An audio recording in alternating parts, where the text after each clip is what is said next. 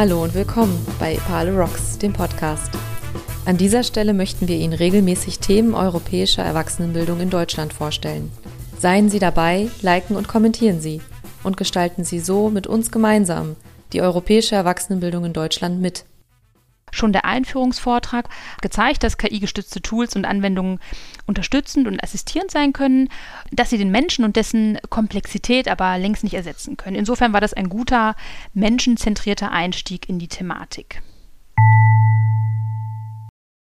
Der entscheidende Schritt ist der, dass wir bisher immer noch das Gefühl haben, wir könnten jederzeit die digitalen Welten abschalten. Wenn das aber weiter fortschreitet und gerade mit der KI weiter fortschreitet, dann wird diese Möglichkeit sozusagen gar nicht mehr existieren. Dass man diese ganzen neuen Welten beherrschen könnte, das glaube ich einfach nicht mehr. Ich bin mir gar nicht sicher, ob die breite Bevölkerung so viele Vorbehalte hat gegenüber der KI oder ob das eher nicht eher suggeriert wird seitens der Medien, der Politik. Wichtig ist, dass die Funktionsweise von KI und gerade von neuronalen Netzen entmystifiziert wird, denn nur wenn wir ein Werkzeug verstehen, können wir dessen Nutzen mit den Risiken abwägen. Die Chancen und Risiken der Digitalisierung, die Entwicklung künstlicher Intelligenz und ihre Bedeutung für unsere Gesellschaft. Wenig andere Themen haben die Bildungsdebatte in den letzten Jahren so sehr bestimmt wie diese. Also der perfekte Zeitpunkt für die AEWB, das Thema mit dem Fachtag Künstliche Intelligenz Anfang März 2020 in der Erwachsenenbildung voranzubringen. Auch wir finden das Thema wichtig. In Zusammenarbeit mit der AEWB haben wir Ende Januar eine Themenwoche auf Epale Deutschland organisiert. Da stellen sich spannende Projekte zum Thema KI in der Erwachsenenbildung vor und es werden Fragen rund um das Thema diskutiert. Darauf aufbauend haben wir für diesen Podcast mit zum Fachtag geladenen Expertinnen und Experten gesprochen. Wir wollten wissen, wie KI die Erwachsenenbildung unterstützen kann oder wie sie sie verändern wird. Worauf sollen wir uns einstellen und wie sollen wir das Thema in der Erwachsenenbildung angehen?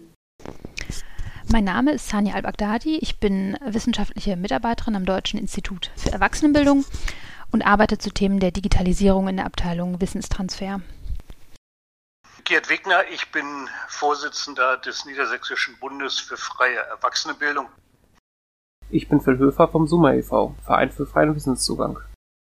Mein Name ist Michael Brendel, ich bin Journalist und Studienleiter im Ludwig-Windhorst-Haus in Lingen. Ich blogge, ich schreibe Bücher und ich habe drei wunderbare Kinder. Mein Name ist Niklas Großmann, ich bin vom Deutschen Forschungszentrum für Künstliche Intelligenz und dort zuständig für unser Lern-Lehrlabor IQL, Immersive Quantified Learning Lab Künstliche Intelligenz ist nicht nur Zukunftsmusik von selbstfahrenden Autos und denkenden Maschinen. Schon jetzt finden wir sie überall, sei es in der Spracherkennung unserer Handys, den Empfehlungsalgorithmen in Social Media oder der Gesichtserkennung von Digitalkameras. Da sind zum einen die ganzen Sprachassistenten, da sind Smart Home Anwendungen, da ist es äh, Musikstreaming, die ganzen Fotoanalysen und so weiter, die basieren ja alle auf KI, die ganzen Empfehlungen, wie wir sie ja von Amazon auch schon alle kennen. Musikstreaming, Smart Home, Amazon. Mit diesen Beispielen zeigt Anja C. Wagner von Fräulein Flow ziemlich gut, dass KI bereits fester Bestandteil unseres Alltags ist. Auch in der Bildung findet KI immer mehr Anwendung. Aber welche sind das und wie wird KI das Lernen, wie wir es kennen, verändern? Systeme oder Programme, die mit künstlicher Intelligenz funktionieren, nehmen dem Lernenden ja nicht das Lernen ab und können auch den Lehrenden nicht ersetzen, die KI ermöglicht uns wegzukommen von der Standardisierung von bestimmten Arbeitsprozessen und hin zu einer Personalisierung. Das große Thema sind vor allem Learning Analytics. Mithilfe maschinellen Lernens können die Systeme dann Empfehlungen abgeben, entweder den Lehrenden oder direkt den Lernenden, wo es noch hapert und wo vielleicht ein anderes Lerntempo oder anderes Lernmaterial angesetzt werden könnte.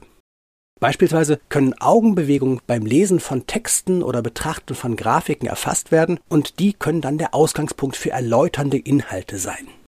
Quantified Learning. Wir versuchen eben mit Sensoren herauszufinden, was ist der kognitive aktuelle Zustand der Lernenden, wo liegen die Probleme, wie müssen wir ihnen jetzt individuell helfen und wie können wir eben dadurch ihren Lernerfolg verbessern. Die KI-Systeme geben den Lehrenden also entweder Empfehlungen oder entscheiden direkt, was natürlich komfortabel, aber auch ziemlich umstritten ist. KI funktioniert nur dann gut, wenn sie viele gute Daten hat, aus denen sie lernen kann. Und die Daten sind umso besser, je präziser und umfangreicher sie sind. Bei Fabrikdaten oder anonymisierten Daten ist das unschädlich. Sobald es allerdings um lebende Personen geht, spielt der Datenschutz wieder eine Rolle. Natürlich müssen wir da vorsichtig sein, dass wir nicht die Menschen personalisiert zur Analyse freigeben. Und es sind noch zu viele Fragen der Learning Analytics ungeklärt. Zum Beispiel was den Datenschutz angeht, die Ethik, die Überprüfbarkeit maschineller Entscheidungen oder die Rückwirkungen solcher Entscheidungen auf den Lernprozess. Man muss sich darüber im Klaren sein, dass man mit der Nutzung solcher Programme sein Nutzerverhalten preisgibt und sich einer maschinell generierten Empfehlung eines Algorithmus sozusagen unterstellt. Und wenn man die Prozesse aber, die dahinter liegen, gut nachvollziehen kann, dann kann man auch mit den Ergebnissen leben. Hier kritisches Denken zu fördern, im Blick auf die KI und auf Technologie grundsätzlich, ist aus meiner Sicht die Hauptaufgabe der Erwachsenenbildung. Die Erwachsenenbildung muss bei den Teilnehmenden ein kritisches Bewusstsein gegenüber der Technologie fördern. Das heißt nicht, dass wir alle programmieren lernen müssen, aber wir sollten die Grundsätze kennen, wie KIs funktionieren. Das sogenannte Computational Thinking ist sicher eine der wichtigsten Kompetenzen des 21. Jahrhunderts. Nur so können Lehrende und Lernende miteinander darüber ins Gespräch kommen, welche Vor- und Nachteile die KI-Technologie hat und wo möglicherweise auch Grenzen gesetzt werden müssen.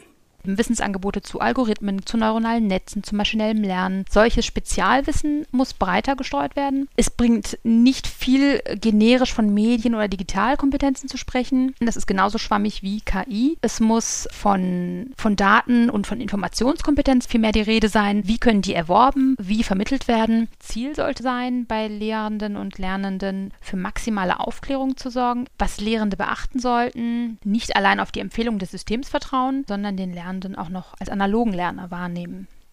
Der größte Vorbehalt ist wohl der Machtverlust, der damit einhergeht. Niemand möchte, dass KI-Systeme Entscheidungen treffen, die bislang als typisch menschlich gegolten haben. Und nur ganz wenig Menschen möchten, dass KIs so intelligent sind wie wir Menschen.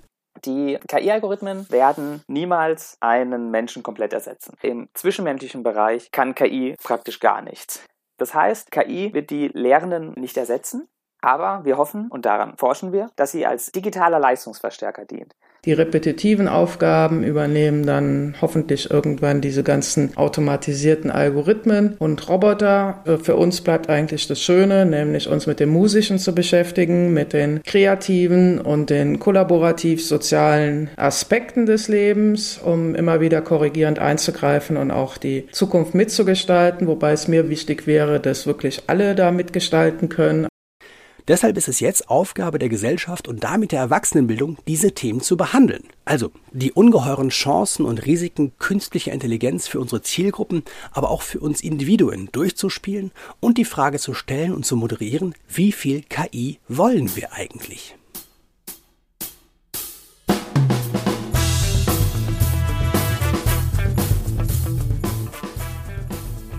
Wir freuen uns über Rückmeldungen und Kommentare zu dem Beitrag. Seien Sie auch in zwei Monaten wieder dabei, denn dann kommt schon die nächste Folge von Nepale Rocks, dem Podcast zur europäischen Erwachsenenbildung in Deutschland. Auf Wiederhören!